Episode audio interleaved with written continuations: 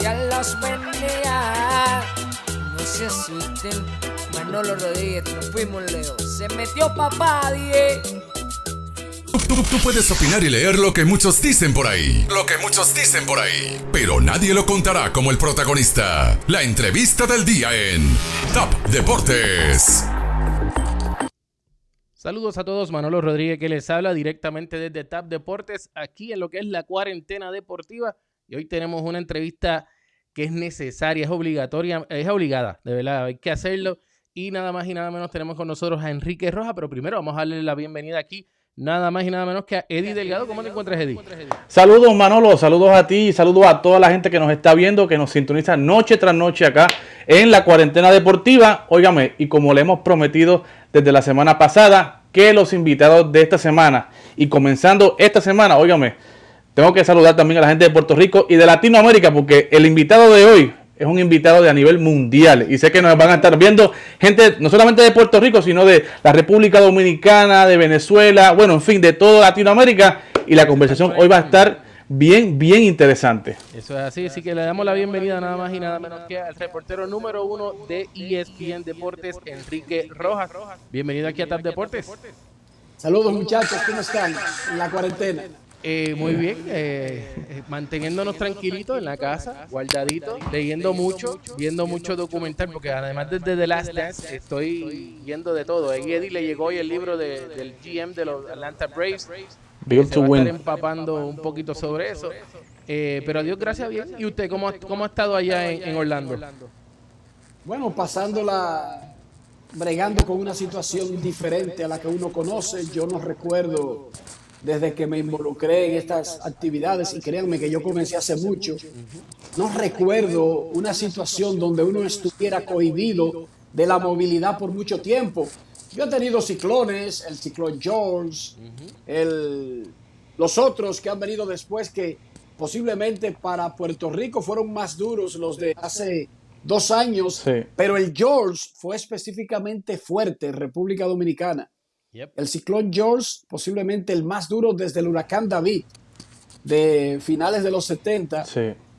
pero ese tipo de movilidad te, te bloqueaba por un par de horas, Exacto. quizás un día o quizás después, todos los otros días en las noches, porque muchos postes de los tendidos eléctricos en el piso, los sistemas colapsados, pero ahora nosotros estamos cohibidos todo el tiempo y con un temor latente que movernos podría afectar nuestras vidas. El hecho de, de tener ese miedo y no, no saber que existe una vacuna, una cura, le agrega un ingrediente que tú ni siquiera quieres salir, ya ni siquiera por ti, por lo que tú pudieras traer a tu casa cuando regrese para los demás. Yo nunca, yo no recuerdo una situación parecida. No, estamos en un momento en que, en que la realidad es que estamos, hay que, hay que ten- mantenernos en la casa, porque es la realidad, nos tenemos que mantener en la casa.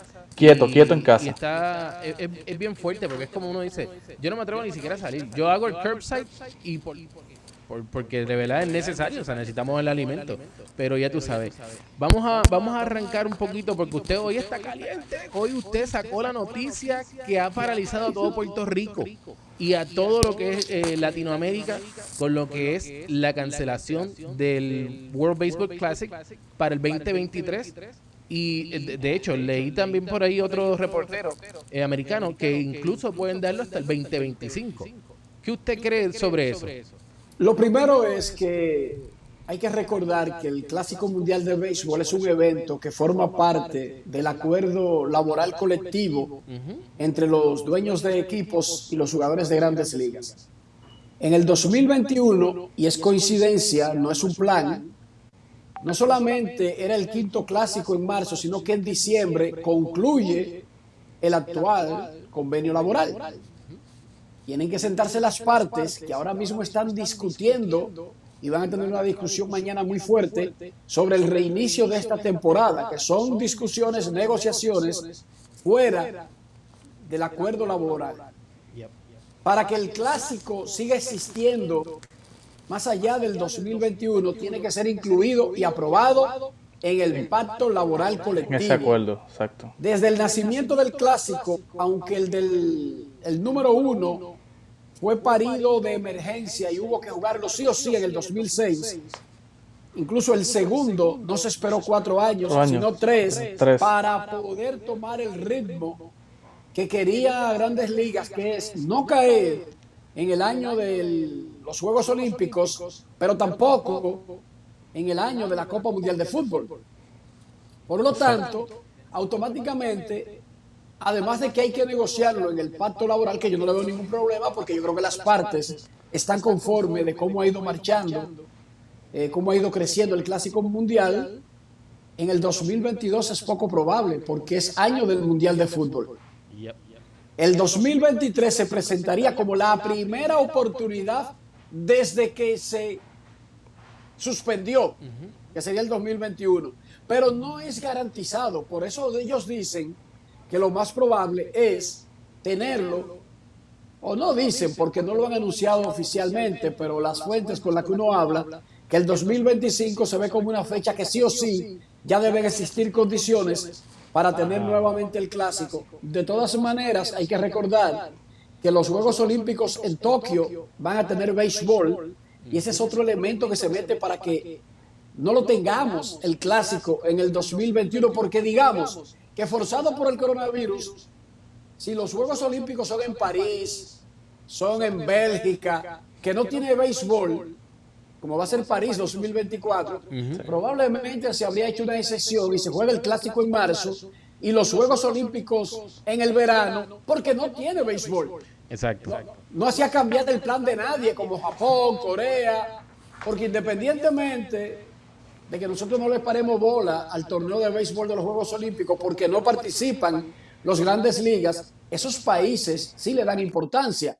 Por lo tanto, esa es la combinación de factores como que provoca que si se suspende en el 2021, no lo veamos hasta el 2023 o el 2025. Me acaba de dar depresión a mí.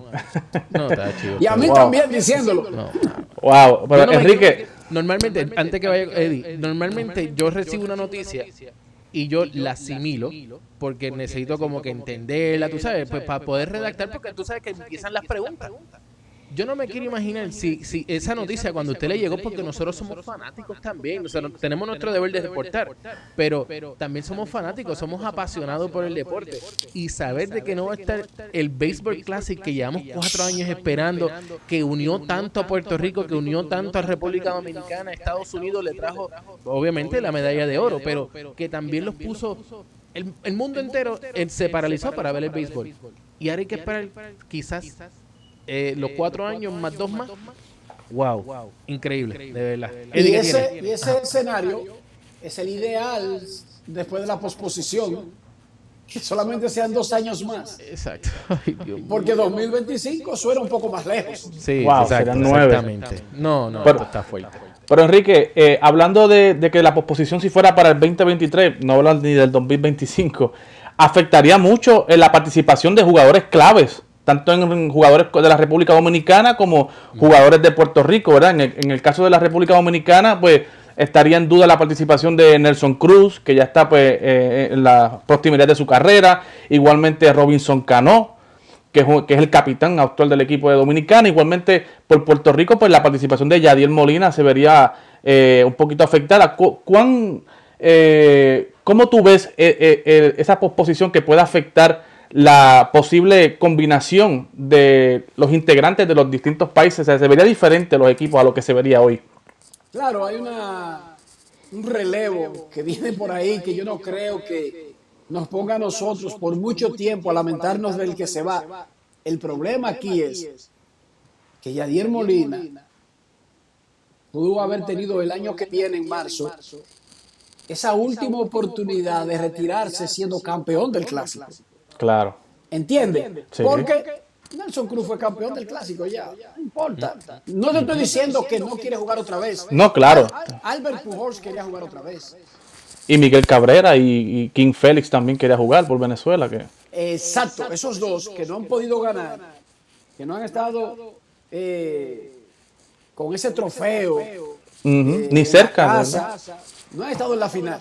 Exacto. Sí, sí han estado en semifinales en el 2009, allá en Dodger Stadium. Correcto, correcto. pero ni siquiera en la final eso es un vacío que van a tener esos atletas porque ellos nacieron, ellos son de la, de la era del nacimiento del clásico. Exacto. Y entonces, después que Japón ganó los dos primeros y República Dominicana se puso las pilas y Puerto Rico ha ido a dos finales consecutivas y Estados Unidos dejó de simplemente participar por llenar un espacio, uno espera que Puerto Rico y Venezuela sean los próximos que den el salto, pero que lo hicieran con el grupo actual. Claro. Y en el 2021. La, no tener el clásico en el 2021 para las aspiraciones personales de, de Molina es una catástrofe. Ya lo fueron para Carlos Beltrán, ¿verdad? Que se fue y no pudo ganar. Entonces, esta generación prácticamente se iría completa. Los peloteros que seguirían por Puerto Rico serían básicamente Lindor, Javi Baez, Correa. Carlos Correa, Eddie Rosario, Rosario. el La mismo máquina. Berríos, pero, pero de los que estuvieron en lo- cuando nació el clásico, se están yendo todos. Todo, La sí. oportunidad que quedaba era el 2021. Y es muy doloroso porque sabemos que si mucha gente quizás no ha sentido lo que significa el clásico, nosotros sí sabemos lo que significa para nosotros. Pregúntele a la gente de Miami, pregúntele a los Marlins del espectaculazo que montaron República Dominicana y Puerto Rico, también Colombia, Correcto. el mismo Estados Unidos. República Dominicana en el Marlin Park llegó a ser como si fuera el estadio Quisqueya Exacto. Yep. como un, como un estadio local y los Marlins nunca han visto semejante asistencia ni semejante ruido en sus juegos como en los últimos dos clásicos. Y e iba a tener tres rondas en esta ocasión. Es otra desgracia también dentro de esta calamidad la que sufre Miami con la postergación del clásico. Correcto. En el, en el, clásico, en el clásico para el, el año que vaya a ser, ahora no se sabe. Pero República Dominicana tiene un equipazo. O sea, Fernando Tati Jr., Vladimir Guerrero Jr., eh, Adames, que obviamente pues, todavía no ha recibido la invitación, como nos dijo nosotros en la, en la pasada entrevista que tuvimos con él en la semana pasada. Pero nosotros tenemos este talento, cuando digo nosotros me refiero a Puerto Rico, tenemos este talento que está empezando a subir. Ya ustedes tienen un equipazo ahora mismo ready, que no importa lo que pase, República Dominicana está ready. Pierden a Cano, pero ganan a, Vladimir Guerrero Jr., pierden a, a, a Oatatis, pierden a Nelson Cruz, pero vuelve, volvemos y repetimos. Eloy. Jiménez, Novar. Mazara, Juan Soto. Marcel- Marcelo Zuna, Juan Soto. Todavía Gregory Polanco es un muchachito joven. Starling Marte todavía está Que está el en el, también. Que, en el prime de su carrera, que el Marte. Hay talento, o sea, por volumen, como que República, Jorge Polanco, que uno ni lo menciona, todos estrellas, por volumen de, de la cantidad de jugadores que produce República Dominicana, como que no va a haber problemas para armar un buen equipo. Sí. Quizás ningún equipo se parezca al del 2006. Para mí, el que fue campeón fue el del 2013. Pero el del 2006 era el que tenía a Pujols, que tenía a Beltré, a David Ortiz, a Miguel Tejada, etcétera, etcétera, etcétera. El único que faltó fue Vladimir Guerrero y recuerden que fue un accidente que tuvieron unos primos e incluso hubo hasta un fallecimiento y nos quedamos esperando en Puerto Rico. Pero en sentido general es un dolor porque tú sabes la cantidad de gente que planea durante cuatro años y dice, no voy a tomar vacaciones ni en el 2018, ni en el 19, ni en el 20, porque todo lo voy a dejar para el el clásico. 2021. Y cuando se anunció que Miami iba a ser sede de tres rondas, si tú eres dominicano, tú básicamente lo que tenías que hacer era instalarte en Miami. Exacto. claro. Pero Enrique, era ahí que iba a jugar todo. pero Enrique ah, eh, como tú mencionas ahora, eh, hace unas semanas atrás se había anunciado, ¿verdad? La sede de- del clásico 20. Todo parecía que iba a, a- a- a- a darse el clásico. ¿Qué para ti fue como ese, ese clic, como ese virazón que se dio para entonces tú romper con la noticia hoy de que se iba a cancelar para el año que viene, después de que ya habían anunciado la- la- las rondas y la dónde se iba a celebrar? Claro, el coronavirus. Todo esto está relacionado al coronavirus. El día 11 de marzo, nosotros comenzábamos a hablar de la pandemia, pero fue el 12 que Grandes Ligas frizó sus operaciones, canceló los entrenamientos y puso en el limbo la temporada del 2020. Japón, que había adelantado su torneo porque este año eran los Juegos Olímpicos, Claro. Todavía tampoco ha comenzado y hablan de junio, hablan de fechas, pero no han comenzado. Y luego vino la postergación de- del evento deportivo más grande que tiene el planeta, que son los Juegos Olímpicos, movidos un año y sabíamos que de alguna manera eso iba a afectar muchas cosas del calendario internacional. Y aunque uno se hace el tonto, sabíamos que, se, que cuando se canceló el campo de entrenamientos, se cancelaron las eh, eliminatorias del Clásico Mundial. Claro. Dos eliminatorias en marzo ¿Qué van a hacer en Arizona? eh? y se postergaron las eliminatorias de América de los Juegos Olímpicos, del béisbol de los Juegos Olímpicos. Todo Correcto. eso está en el aire y mucha gente como que creía, bueno, esto se normaliza en junio y hacemos todo. Aparentemente no es tan fácil, incluyendo porque los Juegos Olímpicos en el mundo ideal y en el pensamiento más optimista se llevarán a cabo en el verano del 2021. Todavía podi- pudiera haber un escenario peor aún, más catastrófico, ¿verdad? Claro. Ya Japón descartó reenviar esos juegos para otra fecha. O sea, si ocurriera algo, los Juegos Olímpicos no se celebrarían. Mira, tenemos por acá, las personas ya están comenzando a escribir a través de facebook.com, diagonal tab deportes, y nos están diciendo eh, que esta noticia le cayó como balde de agua fría, dice por aquí Ángel Reyes. Eh, también nos preguntan cuántos se retiran de, de aquí al 2020, del 2023 o el 2025, cuántos jugadores se estarían retirando como Yadiel Molina, pero ahí hay muchos, hay muchísimos. Muchísimo. Y también tenemos aquí, este Manolo Rodríguez Padre, este es mi padre, dice, Enrique, ¿tú crees que el clásico debe ser cada dos años y no cada cuatro? Eh, bueno, yo creo que, que cada cuatro está bien porque hasta la belleza cansa. Quizás nosotros lo esperamos con esa. tanta ansia porque es cuatro años. Claro. Después quizás empalaga. Tú comienzas y dices, yo sueño Sí. de carajito, de chamaquito, que me suelten en una dulcería. Y no es verdad. Te cansa, Porque te empalagas, empalaga. A las dos horas ya tú no vas a poder más. Por lo tanto, yo creo que una de las cosas que mantiene el interés en eventos como el Mundial de Fútbol, y créeme que a los que aman el fútbol y, y a los que no amamos tanto el fútbol, a mí me gusta, a mí me gusta, pero incluso el que no es fanático, ultra, se deja meter en esa dinámica del año del, del Mundial, se identifica con las camisetas y está mirando el reloj y que esperando un juego de Croacia contra Latvia. Sí, sí, no. Es verdad, es verdad, Correcto. es verdad. Igual, igual- Pero es porque es cada cuatro años. No, y, y- y tienes razón, tienes toda la razón. Yo creo que sí, que es mejor cada cuatro años. Eh, para nosotros los fanáticos del deporte nos encantaría verlo cada dos años porque tenemos la oportunidad de ver a nuestros talentos cada dos años representar por lo bueno que trae a, a- a nuestro a nuestro país, a nuestros países. Eh, la realidad, pues sí.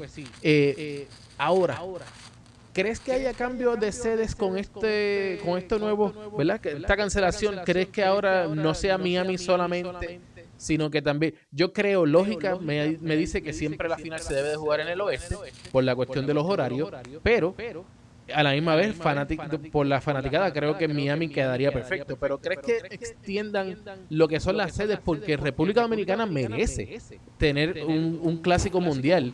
Entendemos que por las reglas de MLB, pues su parque todavía en, en algunas cosas que se le han hecho varias modificaciones, no ha podido cualificar para lo que es la sede, pero tanto Puerto Rico como República Dominicana u otros países, ¿crees que puede haber nuevas sedes? Sería muy temprano para especular, no, no- no estaría haciendo un ejercicio basado en conocimiento de algo, porque lo primero, señores, es que nosotros no sabemos cómo va a quedar el mundo Exacto. cuando encontremos una vacuna para el coronavirus. Ojo. Entonces, yo creo que muchas de las cosas que se van a hacer en el futuro, incluyendo jugar esta misma temporada en grandes ligas, va a tener que ver cómo está la comunidad en cuestión donde se vaya a celebrar un evento.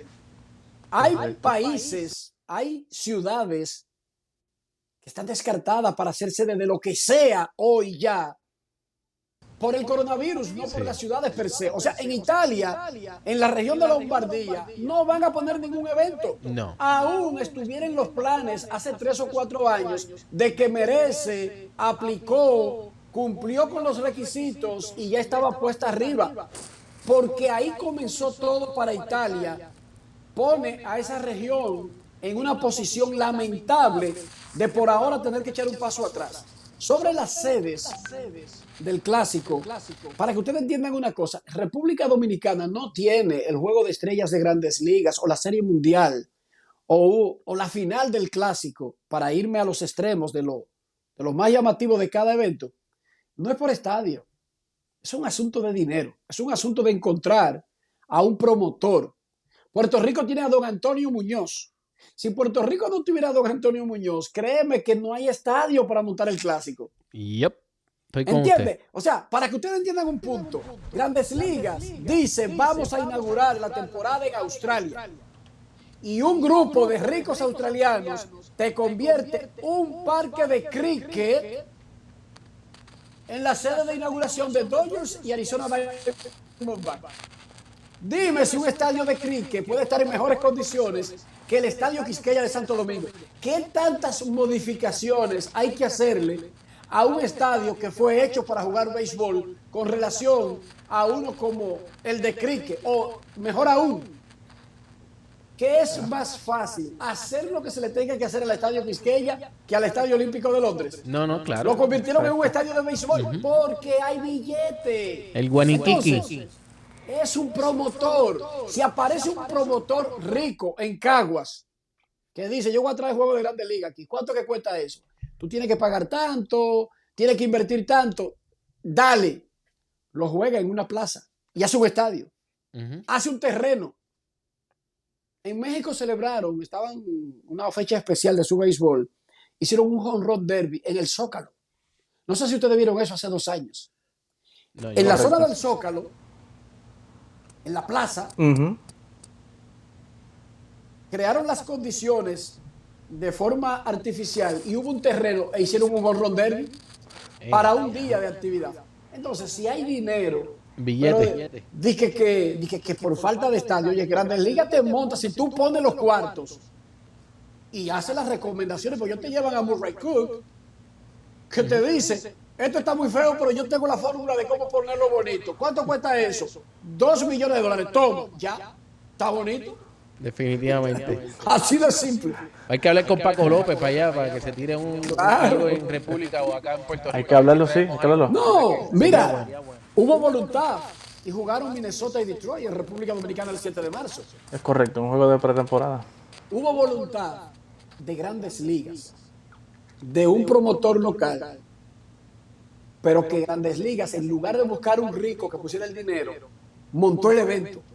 Ojo, grandes ligas sirvió como la propia promotora del evento. Entiendo Ok, ahora. ok, ok. Y la gente del estadio, el patronato que maneja el estadio Quisqueya, se comprometió a los gastos de ponerlo en condiciones, las condiciones de grandes ligas, con lo que dijo la oficina de ingenieros y arquitectos que dirige Murray Cook.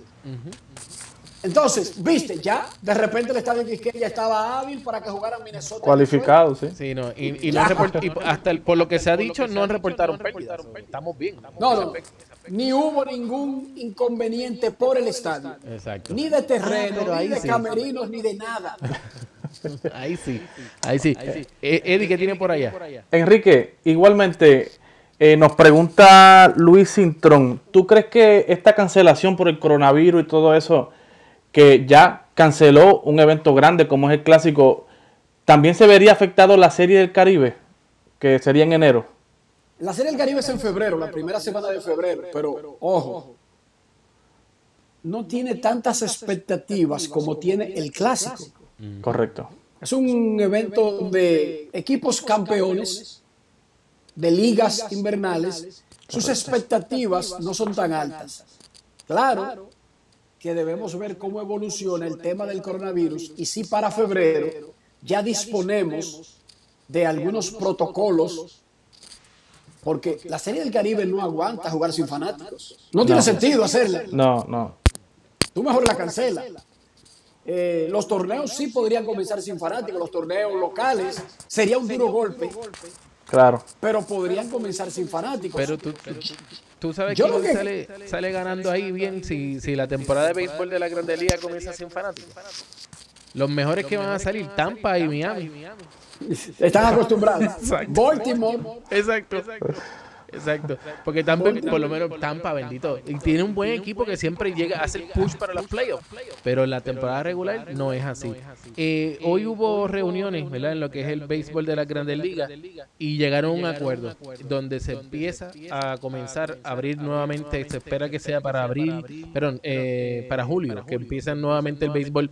Todavía está en negociaciones lo que van a los- la cantidad de juegos y todo esto. ¿Crees que realmente estamos listos para poder tener béisbol sin fanáticos? lo primero es que fueron los dueños, Los dueños, que aprobaron el plan que le van a presentar mañana a los jugadores. A los jugadores, ay Dios. Un plan que al menos, no sé si como una estrategia de ver cómo reacciona el público, incluye querer reducirle el salario a los peloteros por debajo de lo que se había negociado el 26 de marzo. Los peloteros acordaron aceptar, cobrar, prorrateado lo que se juegue. Si se juega el 50% del calendario, la mitad de su salario. Si se juega el 75%, el 75% de su salario. Los dueños ahora dicen que jugar sin fanáticos comenzando conllevaría pérdidas o dejar de unos ingresos que necesitan que los peloteros pongan parte de las pérdidas y que en lugar de coger su salario prorrateado, dividir los ingresos que se recauden en la temporada. Tony Clark y el sindicato no están en eso porque es que el 26 de marzo ya ellos firmaron lo que parecía un acuerdo que zanjaba el tema. Correcto. Si finalmente eso está incluido en, el, en la propuesta que le llega a los peloteros y que van a discutir mañana, yo creo que van a durar la semana entera discutiendo. Yeah, No yeah. veo un arreglo en 10 minutos. No, no. Pero a veces los grupos cuelan cosas a los medios solamente para ver la reacción y después ni siquiera eso llega a la propuesta real. Así, aquí lo que importa es la propuesta real que le llega al sindicato Yep. y a los peloteros. para ver si los peloteros lo aprueban. Después de eso, que me imagino que esa propuesta va a incluir porque así lo establecieron en el acuerdo del 26 de marzo, deben estar todas las respuestas sobre salud, seguridad, protocolo, prevención. ¿Estamos nosotros preparados para vivir una vida en la que de ahora en adelante no juguemos dominó con los amigos? ¿No vayamos a discotecas con los amigos? Aparentemente, o aparece una vacuna rápido, o vamos a tener que aprender a eso.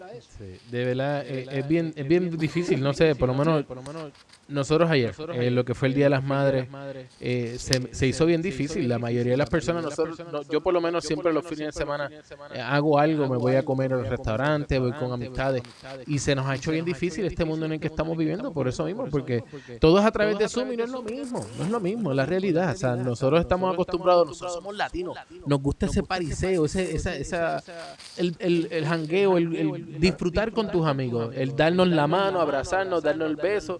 Tú sabes, eh, y eso nos estamos enfrentando a una situación global que, que ha, que ha cambiado el mundo con esto de lo que es la pandemia del coronavirus.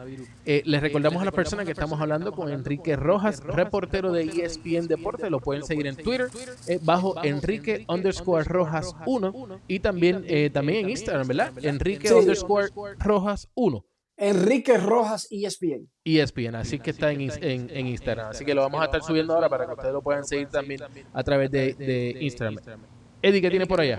Enrique, tú que tienes más información que nosotros y que tienes más conexiones con nosotros, eh, viendo cómo va la negociación y, y todo lo que nos has hablado, ¿cuán real es la posibilidad de que nosotros podamos ver béisbol este verano? O si con esa cláusula que tú dices que, que está incluida ahí, se puede postergar o, o puede haber, no sé, una huelga de jugadores que se tranquen en, en- en esas negociaciones. ¿Cuánta posibilidad real ah, para los fanáticos que nos están viendo hay de que se juegue béisbol ahora en verano?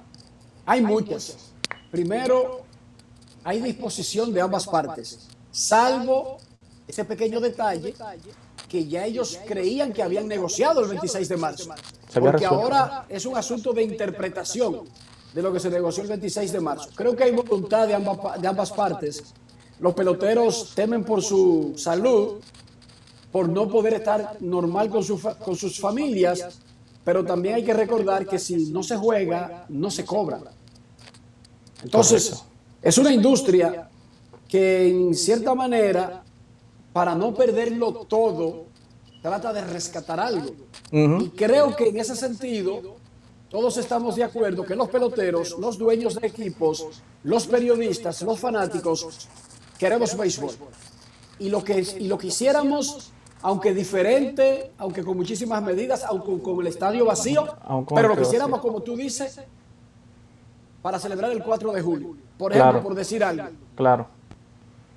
Pero la parte económica, si los dueños de equipos insisten en tratar de cambiar los muñequitos a lo que se aprobó el 26 de marzo, créeme que aunque se juegue, no será tan rápido el acuerdo.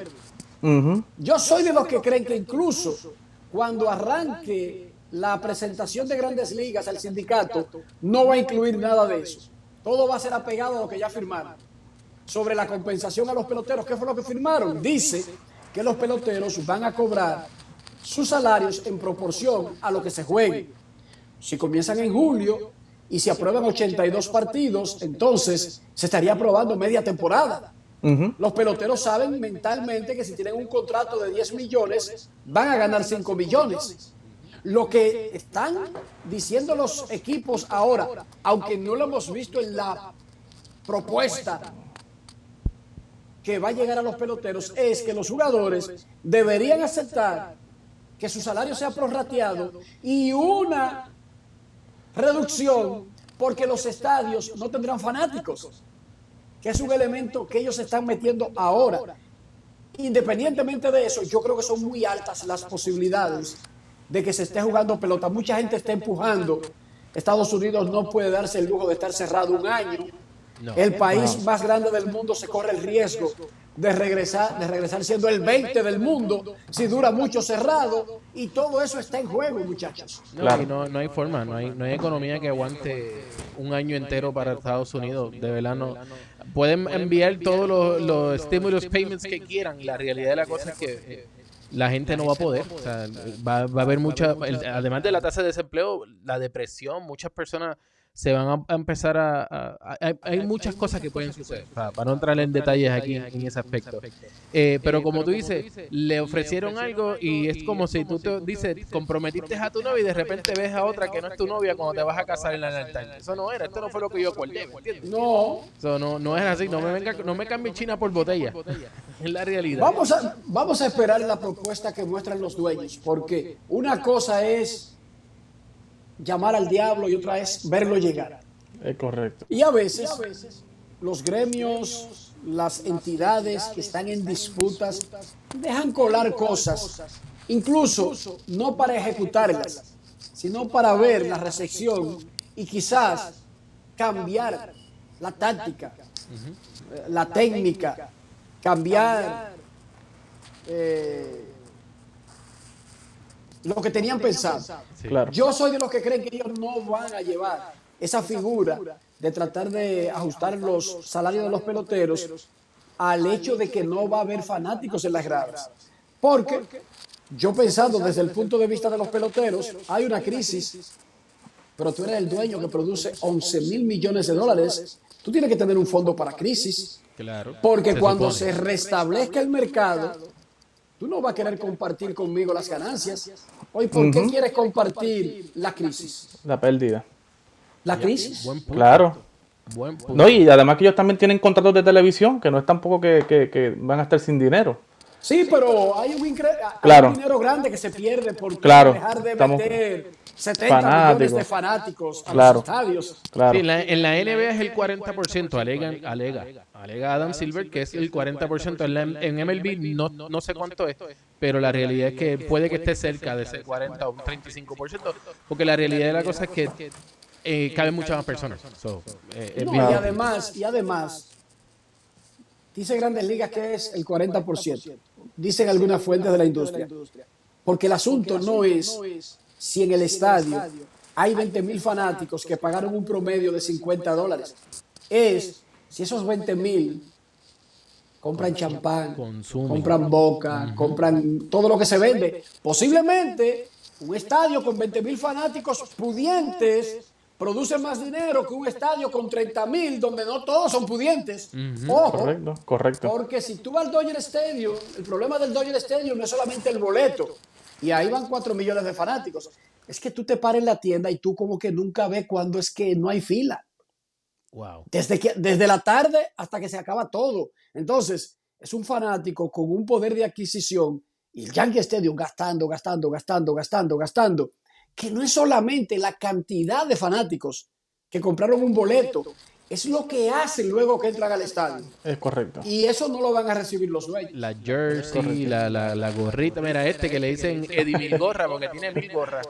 Le dicen a Eddie. Eddie, Me gusta, tiene por me allá? gusta. Eh, Enrique, de empezarse la, la Grandes Ligas se ha rumorado, ¿verdad? Este nuevo realineamiento de divisiones, con tres divisiones, una postemporada con siete equipos cualificando.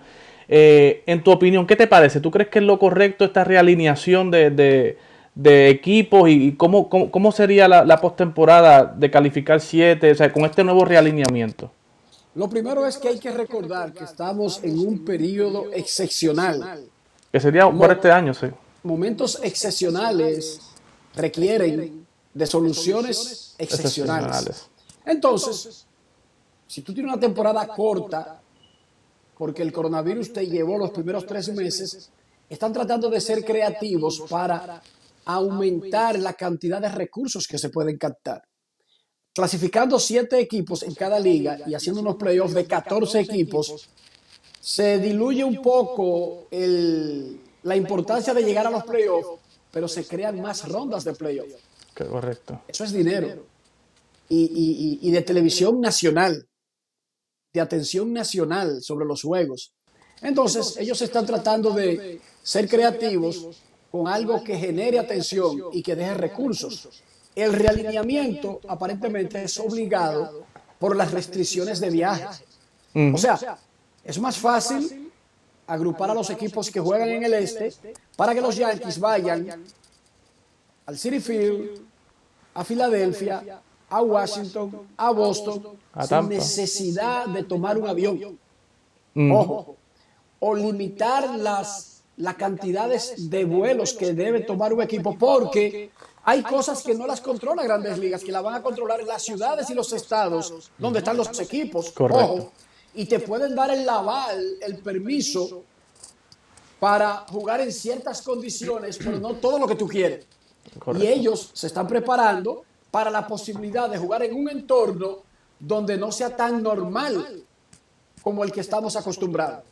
Y yo lo veo muy bien, porque lo que están es abriendo el abanico de las probabilidades de poder tener cualquier especie de temporada este mismo año. Pero entonces lo favorece ese realineamiento por este año, como están Claro. ubicados los equipos. Mira, hermano, si ellos agarran y invitan a Caguas y a Licey y al escogido, yo también lo favorezco.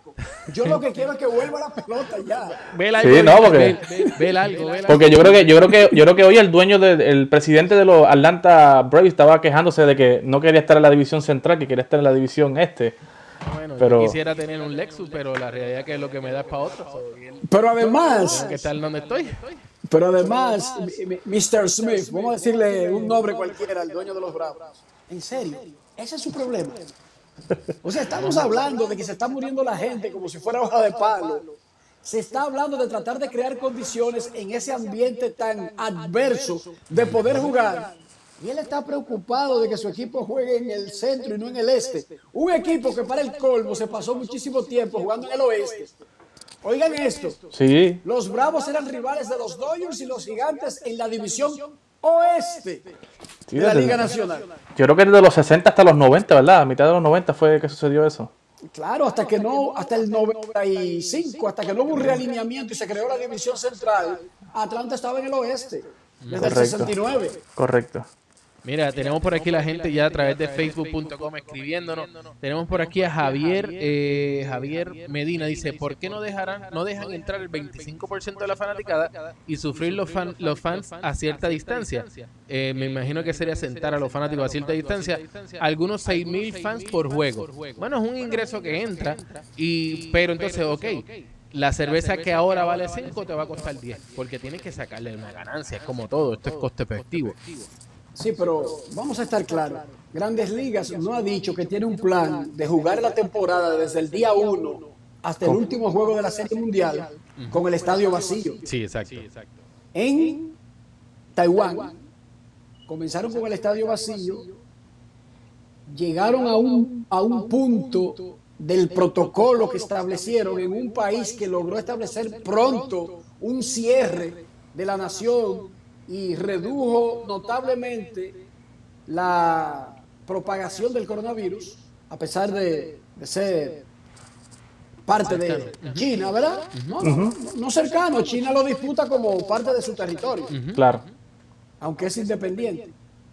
Entonces, ellos llegaron a un punto en su torneo que desde el viernes están permitiendo que entren mil fanáticos. El plan inicial era 250 fanáticos. Ellos no están diciendo que se van a quedar en mil fanáticos. Es que todo es escalonado. Grandes Ligas va a comenzar sin público hasta que sigan mejorando los mecanismos, los protocolos, vaya bajando la curva de la pandemia e incluso dándole tiempo a que aparezca una vacuna. Pero en ese, en ese plan de grandes ligas, que se lo van a poner a los peloteros mañana, seguro va a decir cuándo ellos creen que escalonadamente van a comenzar a permitir la entrada de fanáticos. Un estadio de Taiwán de 20 mil fanáticos, 18 mil, que deja entrar mil, viene siendo una proporción parecida a lo que está diciendo el, fanático Luis, fanático. En el Dodger Stadium, que tiene capacidad para 56 mil fanáticos, tú repartes 6 mil y posiblemente sea el mismo efecto de tener mil en un estadio de los de Taiwán él tiene razón, pero es un protocolo que va a ir escalonado y cada fase va a depender de cómo pase la prueba, la primera fase. Eso es lo que correcto, pasa. Correcto, correcto. Mira, tenemos por aquí, eh, dice Luis Rodríguez. Enrique, ¿usted es águila o tigre? No, Licey. Ok. ¿Eres, ¿Eres criollo o cangrejero? Yo soy de los, eh, de los cangrejeros de Santurce. Lo más importante, dice aquí. Y el más importante, ¿eres Yankee o Red Sox? No, ninguno de los dos Dodgers. Okay. Enrique Dodger, Enrique Dodger. Real Madrid, Naranjeros de Hermosillo en México. Ve aquí, la NBA. ¿Sigues algún equipo en la NBA? Lakers. Ah, Recuerda, yo soy de, yo soy de la era Magic Johnson, Jabbar, James Worthy y Pero por lo menos apóyame a mis Magic, bendito Enrique, que estás ahí al ladito de ellos. No. Yo le digo mi, mis Orlando Tragic porque bendito sea el Señor. Estamos, estamos mal, estamos mal, mal y mal y mal. Y entonces para el colmo, los Orlando Tragic se topan con los capítulos 7 y 8 de, The Last Dance, donde Michael Jordan regresa, pierde y dice, me la pagará. Mira, yo cuando yo vi, cuando yo vi esa, cuando, de hecho, eh, estoy bien juqueado con lo que es la serie Last Dance, pero cuando yo vi esa serie, la final de la conferencia, no puede ser, ¿por qué me trae este recuerdo? Entonces, para colmo fue el de otro cuando fue Kobe. Primero fue Jordan y después fue Kobe. Correcto. Estamos fritos, estamos fritos. Eddie, ¿qué tiene por allá? Eh, Enrique, para ir combinando, que sabemos que tu tiempo es muy preciado y muy valioso, eh, ¿Algún consejo? Me gusta siempre terminar con, un consejo que tú le dejas a esos muchachos de Puerto Rico, de Latinoamérica, que están en ese deseo de, hacerse su vida, su profesión en el béisbol. ¿Qué consejo le da Enrique Rojas, que lleva muchísimo tiempo viendo pelotero, viendo fracaso y, y, exitoso, ¿verdad? Pelotero exitoso. ¿Qué consejo le da Enrique Rojas a todos esos muchachos que están haciendo ese camino en, en este mundo del béisbol? No solamente en el béisbol, nunca abandones tus sueños. Tienes que tener metas. Y esas metas no están condicionadas a lo que te diga la gente. Toma los consejos, evalúalos, síguelos si son adecuados, pero no necesariamente deben dictar tu futuro, tus sueños. que tú eres chiquito, que no tienes tanto power, que tú no corres. Eso es lo que te van a decir, porque te comparan con Javi Baez defendiendo. Quieren que tú seas Francisco Lindor bateando. Quieren que sea eh, con la personalidad de David Ortiz. Quieren que sea atemorizante como Pedro Martínez. Eso no existe. Eso no existe. Oye, nunca abandones tus sueños. No importa lo que te digan. Eso no tiene que ver solamente con béisbol. Si eres cantante, si eres artista plástico, si quieres ser periodista. Yo no te lo recomiendo, pero... Okay. Digo, si quieres progresar, no te recomiendo que seas periodista. Si no, va a pasar hambre. Ser la mejor versión de ti, es la realidad. Tienes que ser la mejor, la mejor Y versión no, de y no, y- y- no cambies tus sueños por los sueños de los otros. Come on. El que venga y te diga, tú no das para esto, eso debe usarlo de motivación para demostrárselo. Yo conocí un peloterito. Fue a todos los equipos de grandes ligas.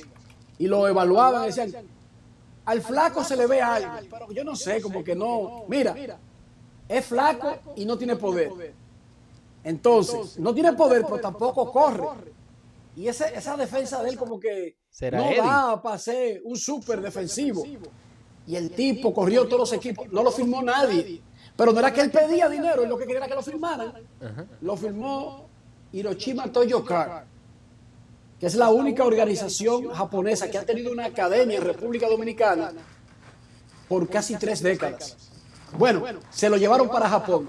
Él comenzó a hacer ejercicios especiales de la playa, cargar saco, cargar gomas, eh, correr en fango, y se destacó.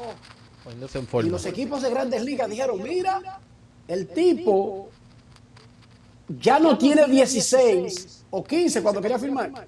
Ya tiene 18, 19. Se ha hecho un hombre y como que se ve bien. Y se lo compraron por un millón a Hiroshima. ¿Quién fue ese? Nadie, que Alfonso Soriano. Ave María. 40-40. Yep. Más de 400 honrones. Su último contrato fue de 136 millones de dólares. Wow. No es salón de la fama, pero una carrera muy buena, muy buena carrera. Excelente. Alfonso Soriano. Decían los scouts, rubio, sabiondos de grandes ligas, que no tenía poder, que no corría y que no tenía una defensa como para justificar no hacer ninguna de esas dos cosas y todavía llegar a grandes ligas. 40-40, hermano. Y estuvo a un honrón de 2-40-40. Correcto. No, Correcto. Eso es otra cosa. Oye, eh, mencionamos lo que es Hall of Fame y no me puedo, no puedo dejar, no puedo dejarte ir sin hacerte esta pregunta. ¿Crees que llegue el momento dado en que ya, definitivamente Barry Bonds va a entrar al Salón de la Fama? Barry Bonds, Roger Clemens, eh, Mark Maguire, Sammy Sosa. Jugadores que por X o Y razón se han vuelto, se- los han nombrado con el uso de esteroides. Primero vamos a separar lo que es ser sospechoso, estar en un rumor, a haber roto Admitido. el código, Ujú. haberlo violado. Yo sé todas las cosas y el juicio de Barry Bonds, o sea, yo vivo en este mundo, cubro béisbol. Yo no veo cómo es que van a dejar a Barry Bonds fuera del Salón de la Fama de por vida. No. A mí no me cabe en la cabeza que, di que Roger Clemens y Barry Bonds que discuten cada vez que tú sometes mejor jugador de ofensiva de la historia. Ahí está Barry Bonds bailando. Pero bailando con Babe Ruth y Willie Mays y Hank Aaron. Y cuando tú tiras mejor pitcher de la historia, ahí salta el nombre. Si él pierde, pierde de Walter Johnson, Christy Mathewson. Oigan, ¿de quién es que él pierde? Entonces, a mí no me cabe en la cabeza que sin haber violado sin haber roto una regla. Sin que pruebas, se van sin a mantener evidencia. fuera del Salón de la Fama. Ya los casos de los que decidieron, habiendo programa, violarlo, es otra 500, es un- más difícil, pero incluso creo que va a llegar un momento en que hasta esos tendrán su chance. No por ahora. Ahora, yo lo que sí creo que los que no violaron el programa y que vivían en un mundo salvaje donde todo era permitido porque no era prohibido, Ajá. van a entrar al Salón de la Fama. Yo no veo el Salón de la Fama completo sin Bonds y Clemens. Incluso para mí, no sé cómo Sammy Sosa va a tener el Salón de la Fama fuera, eh, lo va a dejar fuera de por vida. Correcto. Que no le estoy diciendo que tiene la grandeza de Clemens y Bones. No, que no. no es eso. Estoy hablando que es otro tipo que se Que tiene los méritos, claro. y que nunca violó un programa antidopaje de grandes ligas. Yo, yo estoy con ustedes, de verdad que, hay que- yo lo siento, siento que hay que tenerlos porque son jugadores que pusieron, tienen los números y la realidad es que pusieron a todo el fanático a gozar, pusieron a todo, o sea, nos trajeron muchas alegrías. Esa, esa, yo estoy loco que salga la serie de Mark Maguire y Sammy Sosa, de verdad, estoy loco que salga porque yo viví esa, esa época en donde realmente se veía el- un juego aquí, un juego allá, era como que en un momento todo está simultáneo, la realidad. El, el Big Mac, el área de Big Mac allá en el estadio de San Luis, de verdad que es algo, es impresionante. Estoy loco porque salga esa serie de lo que es, en- que va a estar saliendo ahora en julio, junio, julio, junio o julio, Junio. algo así. Cuando termine, cuando termine The Last Dance, que es el próximo fin de semana, la siguiente semana comienza Lance, la de Lance Armstrong. Serán dos semanas, todas las otras es una sola semana. Entonces, el 14 de junio es la de Long Gone Season, de Maguire Sosa. El día 7 es la que yo no me quiero perder, que es la de Big Water, de Bruce Lee. Bruce Lee, eso, yo lo estoy esperando. eso sí. Entonces wow. son Lance en dos semanas, Bruce Lee una semana y Maguire Sosa una semana. Siempre en el mismo horario, 9 de la noche, domingo, el mismo horario de, de Last Dance. Y entonces, ya horas del después- este. Ya después tendremos partido de exhibición y casi comenzando la temporada. Esperemos que así sea, de verdad. Ahí Enrique, está. gracias por estar con nosotros, de verdad, le damos las gracias por estar aquí, aceptar nuestra, nuestra invitación para aparecer en la entrevista, que de verdad la gente a través de Facebook se ha mantenido aquí viendo la- lo que son eh, las preguntas, esto, porque estamos todos locos por ver el béisbol, estamos locos y curiosos, y de verdad que nos dolió mucho lo de la cancelación del World Baseball Classic. Hasta ahora no he visto ningún pelotero que haya mencionado algo así eh, en algún en vivo, pero normalmente comienzan a las ocho y media, así que vamos a estar pendientes. Sí, básicamente no lo ha anunciado la asociación, no lo ha anunciado Grandes Ligas, no lo ha anunciado World Baseball Classic Inc., que es la empresa esta que tienen Grandes Ligas, el sindicato, la Liga de Corea, la Liga de Japón y la Confederación Internacional de que ahora se llama de Béisbol y Softball. Exacto. Sí, sí. Pero por supuesto los fanáticos de República Dominicana, Venezuela, Cuba, México, Puerto Rico no necesitan un anuncio oficial para comenzar a llorar. No, Correcto. Esto no- nos está doliendo, pero ¿y de qué manera? Bueno, de verdad, gracias nuevamente por estar con nosotros. Les recordamos a las personas que lo pueden seguir a través de Twitter bajo Enrique underscore Rojas 1 y a través de Instagram también lo pueden seguir a través de lo que viene siendo Enrique Rojas ESPN a través de lo que es eh, Instagram. ¿ok? Así que nosotros regresamos mañana aquí a la cuarentena deportiva. Eh, ¿Algunas ult- últimas palabras que tengas, Enrique, para aquí, para toda la fanaticada que te está viendo? No, básicamente que gracias por apoyar lo que uno hace. Yo estoy, lo decía en un programa que yo hago en República Dominicana, Grandes en los Deportes, un programa radial que hago desde Estados Unidos, que yo me siento orgulloso de, porque yo dije ahorita que no se metieran a periodistas si quieren quedarse pobres, pero yo que ya me metí, me siento orgulloso de lo que hago, pero no por lo que yo hago, yo me siento orgulloso por lo que ustedes están haciendo. Los periodistas deportivos en el medio de esta desgracia, sin deportes, han sacado de abajo. Correcto. Todos los días están creando contenido, están llevando información en situación adversa, en las condiciones menos deseadas. Nadie ha bajado la guardia, ya sea un live por Instagram, ya sea el programa de radio, ya sea un post en redes sociales, en la página. Yo estoy muy orgulloso de pertenecer a el grupo de eh, informadores deportivos de Latinoamérica. Y yo me refería del grupo de República Dominicana hoy. y nunca menciono cosas que yo hago cuando hablo de eso, y este es el caso, el hecho de que ustedes hagan este esfuerzo y hayan tenido que comenzar a conocer, yo no sabía lo que era Zoom hasta que arrancó el coronavirus, para que lo sepan. Yo nunca había hecho un live en Instagram y la primera vez que me invitaron La hija mía de 13 años me dijo, pero es que tú no tienes, ni- tú tienes una versión que ni siquiera tiene activado el live. Baja eso, ponla de nuevo para que pueda hacer eso. Ay, yo estaba tan perdido. Sí, es, que, es que Enrique es, es tuitero. Enrique es más tuitero que, que de Instagram. No, y que soy un viejo también, di la verdad. No, no, no. No, pero oye. Soy un viejo. Entonces, todos nos hemos tenido que adaptar a esta realidad y este contenido es gratis. Ninguno de las personas que yo estoy hablando, ustedes, los otros muchachos, están cobrando por ese contenido. O sea que todavía es más espectacular. Repito, yo me siento orgulloso por lo que ustedes están haciendo, por lo que están haciendo todos los periodistas puertorriqueños. Yo me siento como puertorriqueño. Yo comencé trabajando en AP, Asociar Empresa, en el 94, y mis jefes estaban ahí en Fuerte Buchanan, y yo tenía que ir a AP cuando estaba ahí frente al Nuevo Día. Yo, como trabajaba en AP y la oficina del Caribe estaba en Puerto Rico, para mí fue fácil asimilarme como que yo pensaba cuando estaba haciendo una cobertura que la estaba haciendo también para Puerto Rico.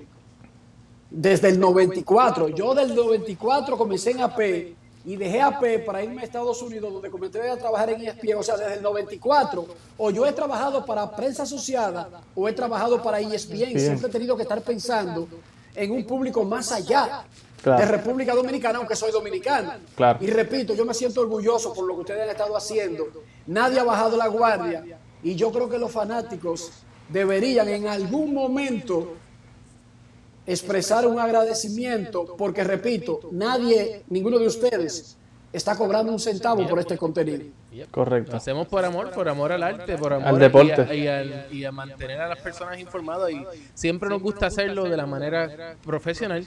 Eh, buscamos a las personas que son los que, como dice nuestra introducción, eh, no es lo mismo decirlo yo por acá, eh, por lo que escuché, sino también por lo que es la persona que nos trae la noticia. En La este caso fuente, la usted, fuente. En este caso usted, mañana, mira, mañana nosotros tenemos aquí a Sandy Alomar Jr.